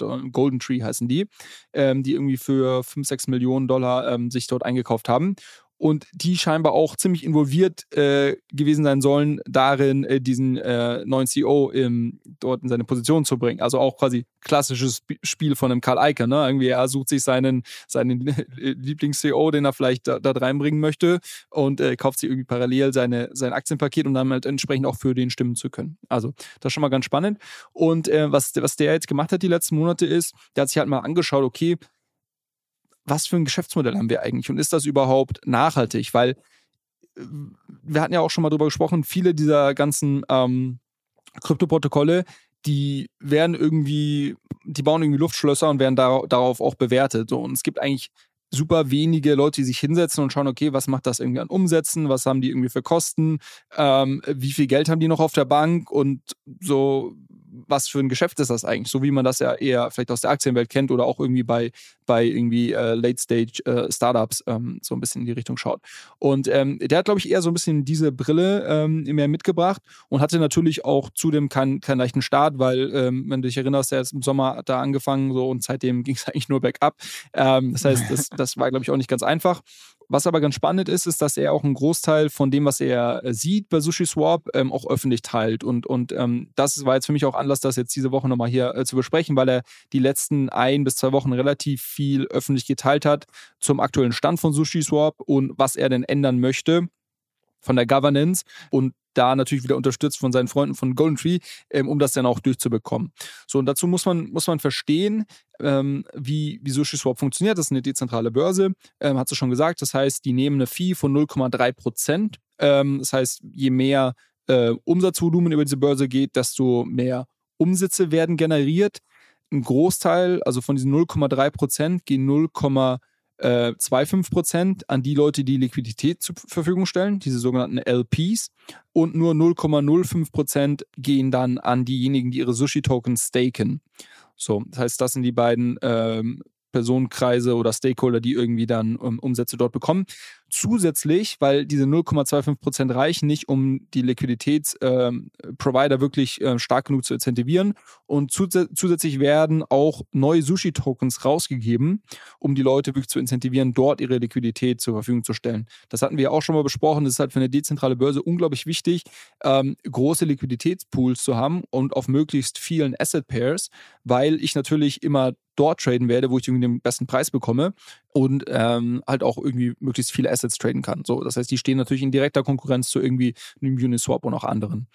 Und da muss man jetzt sagen, dieses Ausschütten von, von neuen Tokens, ähm, das kannst du ja so ein bisschen wie so ein ähm, äh, was wäre das Pendant in der Aktienwelt, irgendwie irgendwelche Mitarbeiteroptionen rausgeben oder sowas. Also man verwässert halt eigentlich die, den bestehenden Gesellschafterkreis und eigentlich muss es ja somit auch irgendwie in eine Gesamtbetrachtung mit einbezogen werden. So, und er hatte jetzt äh, diese Woche getweetet, dass halt äh, SushiSwap im letzten Jahr oder in den letzten zwölf Monaten 30 Millionen Verlust gemacht hat, äh, basierend darauf, was sie an Token Emissions ausgeschüttet haben. So, und das, das ist halt über irgendwie überhaupt nicht, äh, überhaupt nicht tragbar für die Zukunft.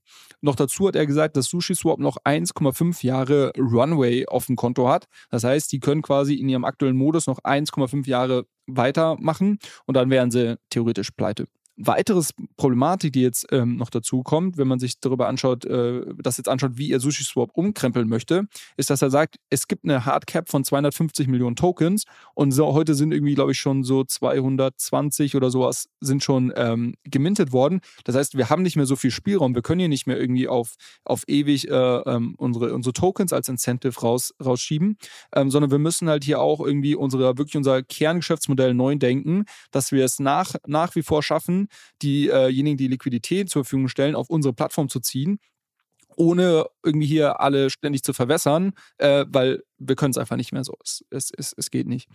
Und gleichzeitig muss man aber auch noch die Company, die dahinter steht, retten, weil der, das Konto ist auch fast leer. Und die Umsätze gehen halt stark runter, gerade aufgrund des Bärenmarkts. Also, wie du siehst, eine, eine ziemlich schwierige Thematik.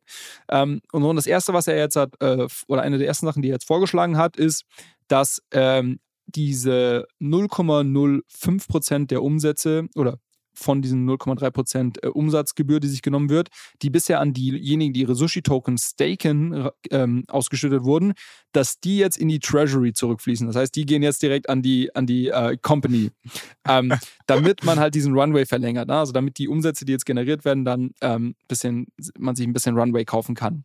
So, da gab es jetzt natürlich die große Diskussion, ähm, wo ich habe mir dieses Forum, äh, dieses Proposal auch durchgelesen und die Diskussion darunter, wo natürlich viele gesagt haben, warte mal, ähm, warum so, warum nimmst du jetzt das Geld weg von den Leuten, die sich langfristig sogar für dieses, Pro für dieses Projekt quasi ähm, einsetzen und ihre Token staken? um eure eigenen Gehälter zu bezahlen.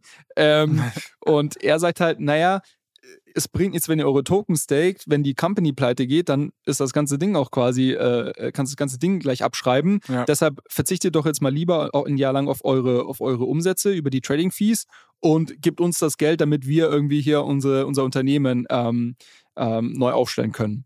So, das ist, das ist die erste Diskussion und es scheint so, als ähm, würde das jetzt ähm, befürwortet werden, also dass das, dass es sich durchsetzt. Eine zweite Sache, die auch ganz spannend ist, äh, er hat es auch öffentlich gemacht, wie denn das Budget ausschaut und äh, für was sie denn Geld ausgeben. Und ähm, wenn du dir das mal anschaust, für 2023 haben sie ähm, 5,2 Millionen an Kosten geplant, wovon 4,3 Millionen Gehälter sind. Ähm, das heißt, ähm, auch das äh, konnte man ganz, ganz schön sehen. Es ist ein recht kleines Team. Ich glaube, lass es irgendwie 15 bis 20 Leute sein. Ui, und das ist ja dann, die verdienen nicht schlecht alle. So, der, der, der Jared verdient 500.000 Dollar im Jahr und das, halt, das, das beinhaltet noch nicht seine Token-Incentives, also quasi seine, seine, seine Anteile, die er in Tokens bekommt. Das ist alles USDC Stablecoin. Ähm, wo natürlich dann auch viele Leute gesagt haben, wie jetzt hier Sparkurs und uns irgendwie hier die, die Umsätze von den Stakern wegnehmen schraub doch mal dein Gehalt auf 100.000 Dollar runter, dann äh, hast, hast, du irgendwie schon mal ein bisschen was gespart. Oder mach das doch mal alle hier.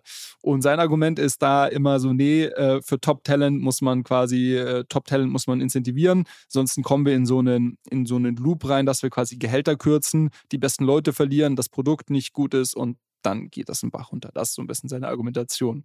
Ähm, aber, aber trotzdem sehr spannend zu sehen. Ähm, ich werde das auch verlinken in den Show Notes, so ein bisschen für was sie denn überhaupt Geld ausgeben. Also das eine ist natürlich in dem Fall die Gehälter, aber was auch sehr spannend ist, äh, finde ich, zu sehen, okay, was für Software-Tools ähm, benutzen die und was sind die denn, was zahlen die denn dafür?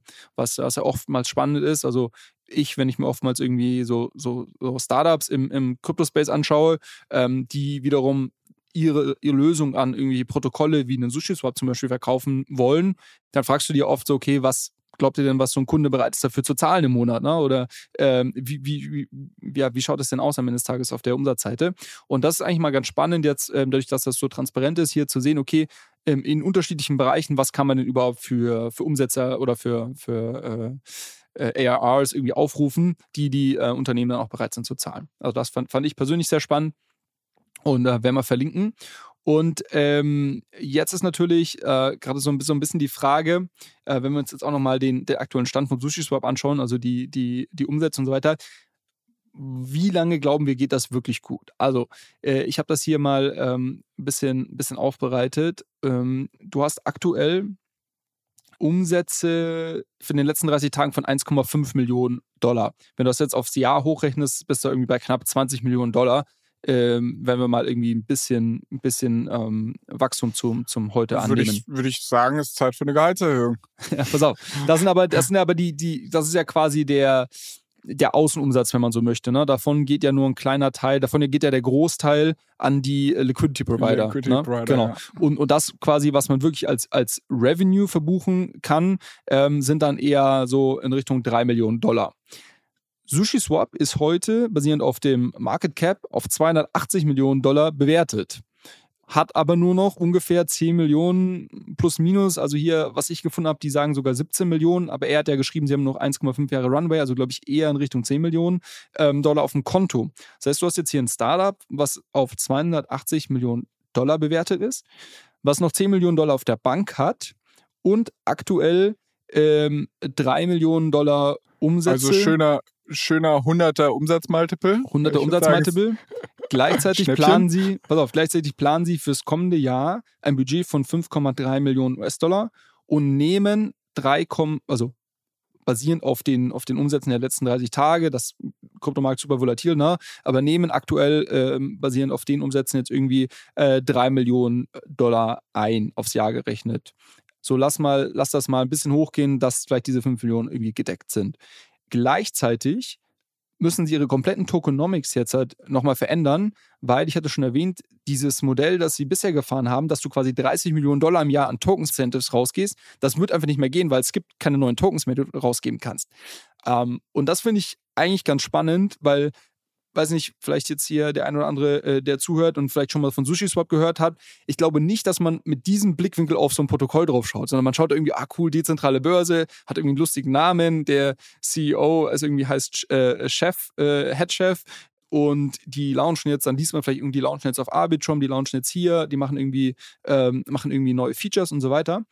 Aber jetzt mal wirklich so wie man sich vielleicht irgendwie fundamentalen Unternehmen auch in der Aktienwelt anschauen würde, hier hinzugehen, zu, zu schauen, okay, was sind die bewertet, was haben die für Kosten, wie schaut die Kostenstruktur aus, wie, schaut die, wie schauen die Umsätze aus, ähm, wie schaut deren Kerngeschäftsmodell aus. Und das Kerngeschäftsmodell ist eigentlich, du musst einfach Leute incentivieren, bei dir auf die Plattform zu kommen. Und auch das wird unglaublich schwierig, weil diese Token-Incentives wegbrechen werden. Ähm, das, das mal ein bisschen aus der Brille anzuschauen, ist, glaube ich, ähm, ist, glaube ich, sehr, sehr spannend ähm, und ist, glaube ich, etwas, was nicht äh, häufig passi passiert in der Kryptowelt.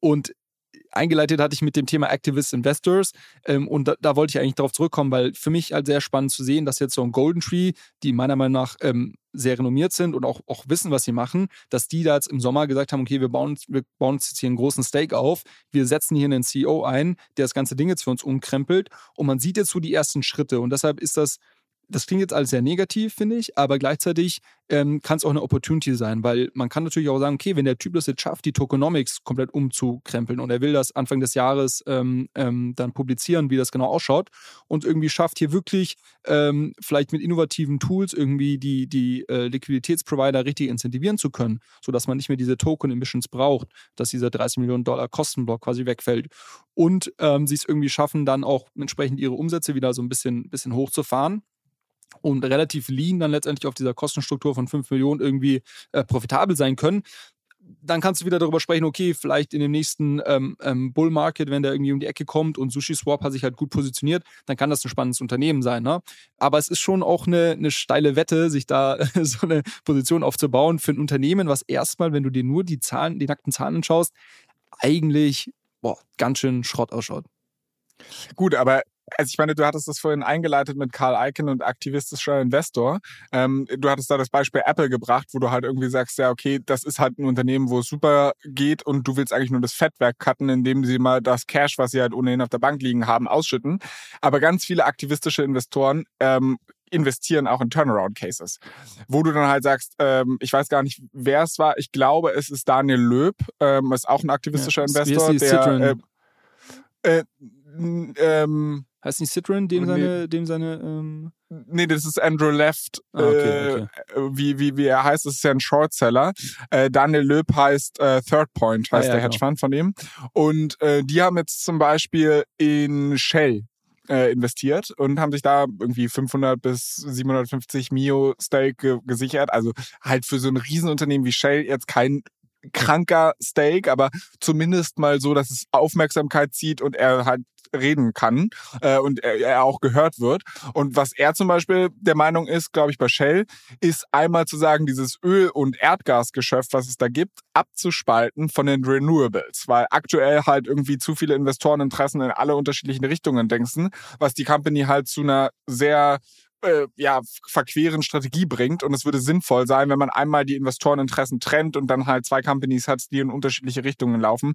Und das würde halt ganz gut funktionieren so. Ist halt im Endeffekt auch quasi ein Turnaround-Case, dass man sagt, nimm die Cash Cow zur Seite, die soll weiter so lange Öl und Gas machen, bis halt irgendwie unser Klima komplett Schrott ist, aber ne, irgendwie sowas. Und auf der anderen Seite halt irgendwie den weißen Ritter, der dann wahrscheinlich an der Börse auch nochmal ganz andere Finanzierungskonditionen bekommt, weil er ESG-friendly ist und so weiter und so fort. Äh, ähm, lange Rede, kurzer Sinn. Ich wollte nicht über Shell reden, sondern ich wollte eigentlich sagen, diese, dieses, hey, du investierst in Turnaround-Cases, ist beim aktivistischen Investieren gar nicht so selten. Ja, und ich glaube. Die Frage ist halt nur, die Frage, die ich mir halt so ein bisschen ganz am Anfang gestellt habe, eigentlich zeichnet sich ja die Kryptowelt, und da kommen wir wieder zu dem Thema von letzter Woche, so ein bisschen durch Dezentralität aus. Und wenn du jetzt halt sagst, okay, du hast so einen Player, der halt sich einen großen Stake holt und dann da irgendwie äh, die Werbetrommel rührt und im Endeffekt so einen kontrollierenden Einfluss auf einmal auf ein Protokoll oder sowas ausübt, dass halt auf einmal solche Dinge angestoßen werden können. Ist das nicht ganz normale Web 2-Welt oder ist, oh, ist das noch Krypto? Ja, es ist jetzt, also, ist jetzt die Frage, wie man dieses dezentral bewertet. Also heißt, heißt dezentral für mich, dass irgendwie keiner, keine Einzelpartei irgendwie groß was zu sagen haben darf. Ähm, würde für mich jetzt das zum Beispiel nicht bedeuten. Ähm, aber dann würde es wahrscheinlich nach, nach der Definition nicht äh, als, als dezentral gelten. Aber du hast es in vielen, in vielen Protokollen. Du hast es zum Beispiel auch bei, bei MakerDAO ähm, wo, wo auch, glaube ich, der Rune heißt der, glaube ich, der, der Gründer auch irgendwie einen signifikanten Anteil hält und dann irgendwie Andreessen hat noch einen großen Anteil als Investor.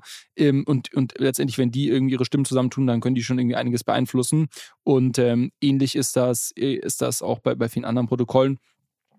Ich würde das gar nicht so kritisch sehen, weil, sag ich mal, der dezentrale Aspekt kommt für mich dahingehend zu tragen, dass alles öffentlich, also das alles auf der, auf der Blockchain geschieht, ähm, dass ich darauf vertrauen kann, dass quasi, wenn ich ein Protokoll nutze, zum Standpunkt heute, ich den Smart Contract einsehen kann und weiß, was und nachvollziehen kann, was passiert, wo meine Gelder irgendwie reinfließen und, und was für Risiken ich mich aussetze. Das andere ist ja jetzt quasi, wie sich dann diese Protokolle weiterentwickeln.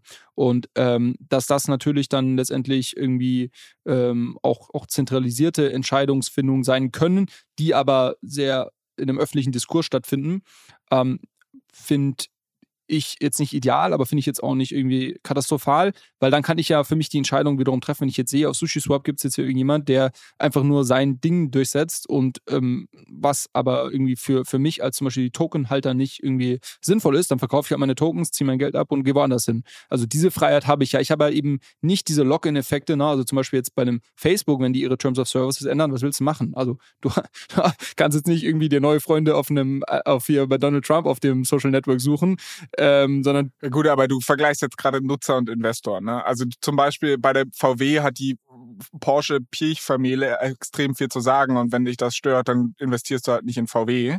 Ähm, und bei Facebook hast du gerade das Beispiel gebracht, äh, du, du willst es als Nutzer nicht mehr nutzen. Also mal angenommen, die Liquidität ist auf SushiSwap am größten und es gäbe jetzt keinen Competitor, dann hast du auch nicht wirklich eine Wahl. Ja, aber dazu kommt es ja gar nicht, weil jeder kann Sushi, also zum ersten dazu kommt es nicht, weil jeder kann SushiSwap forken und ich kann mir, äh, es können Alternativen geschaffen werden.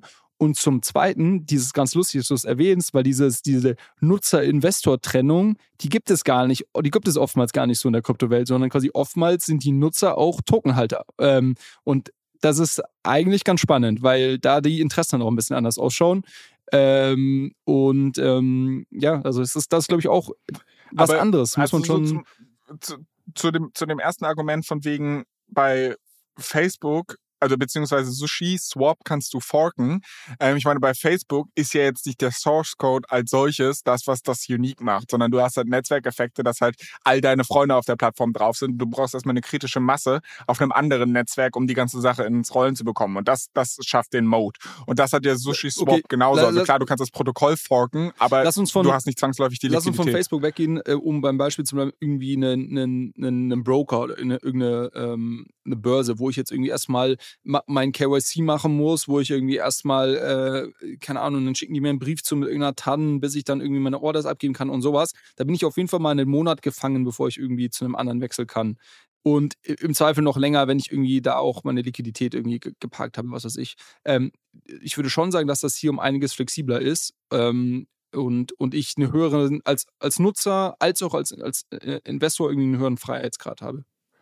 Also ja und nein. Also ich verstehe deinen Punkt und klar, es ist super easy für mich, Uniswap oder was weiß ich zu nutzen, weil ich muss einfach nur meine Wallet connecten. Aber das liegt halt so ein bisschen daran, dass die Kryptowelt halt einfach unreguliert ist und du keinen Know-Your-Customer-Prozess hast und nicht, weil die Protokolle so überlegen sind. Wenn du zum Beispiel dir jetzt ein Konto bei einem Trade Republic machst, in der, um jetzt Aktien, also das ist jetzt wahrscheinlich nicht für Kryptos äh, nativ, dass du es ins Web 3 bringen möchtest, aber du willst jetzt Aktien handeln oder so, der Know-Your-Customer-Prozess und die ganze Nummer dauert zehn Minuten. Also wer jetzt sagt, ja, okay, das ist jetzt ein Riesenproblem und vielleicht braucht es noch einen Tag, bis dein Geld dann da drauf wirklich ist, das geht im, das, das, das funktioniert im Krypto, also dieses Wiring, äh, dass halt deine, deine Funds wirklich drauf sind, das geht in der Kryptowelt wirklich schneller. Da gebe ich dir recht. Aber dieser ganze Onboarding-Prozess und warum du da halt gewisse Lock-in-Effekte hast, das ist auf mangelnde Regulierung zurückzuführen. Das kann was Gutes sein, das kann aber auch was Schlechtes sein. Wie sind wir darauf gekommen? Du hast gesagt, dass quasi die, die, äh, dass das Beispiel Activist Investors auch zeigt, dass quasi eine Zentralisierung ähm, in der, in der Governance ja. stattfindet. Ne? Ähm, ja. Ja, also ich, wie gesagt, ich finde das nicht so dramatisch. Man muss halt im, im Einzelfall anschauen, was das, was das, was das genau bedeutet. Ich finde, ähm, ich finde es, ich finde auch nicht spannend. dramatisch. Aber ich, also ich, ich ja, ich finde es ich find's auch nicht dramatisch. Ich will nur damit sagen, es passiert. Es passiert auf jeden Fall. Und jeder und, und dessen sollte man sich bewusst sein. Richtig. Es ist halt einfach nicht so, dass da 2000 Leute an einem Tisch sitzen und jeder sein Patscherhändchen heben kann und, und denselben Einfluss hat, sondern ja, aber das, wie aber überall in der Welt hat der ja, natürlich nicht. Natürlich, genau. Aber das, also dieser, dieser Illusion sollte man sich Genau, aber das ist das, was ich meinte. Also, äh, das ist, glaube ich, meiner Meinung nach auch ein falsches Verständnis davon, wenn Leute sagen, ja, äh, wie, äh, Krypto ist doch dezentral. Äh, das heißt, wir sitzen jetzt irgendwie hier alle an einem Tisch und jeder hebt die Hand und, und quasi so, dann kommst du nicht vom Fleck. Das ist auch nicht mein Verständnis von, ja. von, von Dezentralität in, in dem Sinne. Was ich abschließend ähm, dazu noch sagen wollte, ähm, ich, ich, ich würde es als, also ich sehe es als Opportunity. Ich glaube, jeder kann zum einen, wenn ich mir jetzt irgendwie Investor, also wenn ich jetzt die Investorbrille aufhabe, kann ich mir genau diese Prozesse anschauen und kann mir zum Beispiel ins Sushi Swap Forum gehen und mir das irgendwie die Diskussion durchlesen, kann in den Diskurs beitreten und irgendwie meinen Senf dazugeben, kann irgendwie dem CEO auf Twitter followen und irgendwie schauen, was der da irgendwie alles erzählt, hat ein sehr gutes Bild davon, da kann mir sehr schnell ein gutes Bild davon machen, ähm, was sich denn hier tut und dann vielleicht auch irgendwie die Tokens kaufen, verkaufen, whatever. Ähm, ich kann natürlich aber auch, wenn ich selber Protokolle sehe, wo ich davon ausgehe, dass die eigentlich vielleicht irgendwie spannend sind, aber irgendwie gerade irgendwie schlecht gemanagt werden oder was weiß ich was, kann ich natürlich auch selber der Aktivist-Investor sein und das geht auch, glaube ich, ohne einen riesen Stake äh, zu haben, sondern es geht darüber, dass man quasi in der Governance teilnimmt, Proposal schreibt, dass man äh, Research betreibt, dass man vielleicht ähm, gewisse Szenarien rechnet und sagt, hey, oder, oder äh, äh, Features, die vielleicht andere Protokolle äh, eingebaut haben, die vielleicht ähm, auch hier sinnvoll sein könnten, dann irgendwie vorschlägt und, und, und dass man so rüber quasi Einfluss nimmt. Ähm, und ähm, dann natürlich auch hier irgendwie dann den, den Anführungszeichen Turnaround-Case macht oder das halt in die richtige Richtung lenkt, sodass es für einen selber dann irgendwie spannender ist. Ja, also vollkommen vollkommen richtig, gebe ich dir auch recht. Das Problem ist nur, oder nicht das Problem, aber das gibt es in der Aktienwelt halt auch. Ne? Du kannst als Aktionär auch ganz normal Proposals abgeben. Du stimmst bei einer Hauptversammlung ganz genau auch über Vorschläge des Vorstands ab und so weiter und so fort. Es ist natürlich vielleicht nicht ganz so webnativ, dass das jetzt auf elektronisch so einfach ist. Ähm, das liegt aber, glaube ich, erstens daran, dass die Industrie halt jünger ist und zweitens auch noch viel kleiner ist. Also stell dir vor, du hast dann da halt wirklich irgendwann mal äh, eine Million oder weit weitaus mehr Shareholder an, an einer bestimmten Company oder an einem bestimmten Token oder was weiß ich, dann wird das alleine an der Sichtbarkeit mangeln. Weil wenn dann jeder seinen Senf dazugeben kann, dann wird es auch einen Prozess geben, wo halt irgendwie strukturiert wird, welche Proposals jetzt wirklich abgestimmt werden und welche nicht. Und dann kommst du faktisch, glaube ich, in dieselben Grenzen. Also ich glaube, es, ist, es nähert sich immer so ein bisschen noch an. Aber gut, ich meine, ich glaube, das ist doch gutes Schlusswort an der Stelle. Ähm, ich würde trotzdem vorher natürlich wie immer darauf hinweisen, dass unsere Hörer uns natürlich sehr, sehr gerne schreiben können. Ähm, Feedback, Kritik, Themenwünsche, Fragen und natürlich auch Screenshots von eurem Spotify Rap an allescoin-pod. Das ist unser Instagram-Account. Ihr könnt es natürlich auch auf Twitter schreiben. Ist äh, derselbe Handle. Äh, bitte bewertet diesen Podcast auf Spotify, auf Apple ähm, natürlich nur mit fünf Sternen, weil ich hatte ja auch beim letzten Mal gesagt, wer uns seit der letzten Folge auf Apple äh, bewertet, der, äh, dessen Bewertung lese ich tatsächlich in der Weihnachtsfolge ganz am Ende hinterm Abspann oder irgendwie sowas mal vor. Und ich muss sagen, ich habe schon wieder zwei neue Bewertungen gefunden. Also erstmal Props an die Leute, die es gemacht haben. Finde ich sehr, sehr cool. Ihr habt uns dazu geholfen, dass wir auf Apple wieder 5,0 Sterne haben. Äh, da bin ich wahnsinnig stolz drauf. Deshalb vielen, vielen Dank.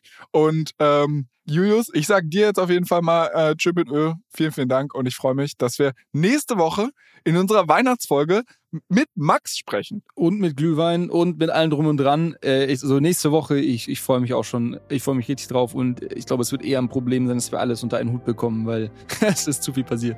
Aber äh, da, da überlege ich mir was bis nächste Woche. Ich freue mich drauf. Bis dann. Ciao, Flo. Ciao, ciao.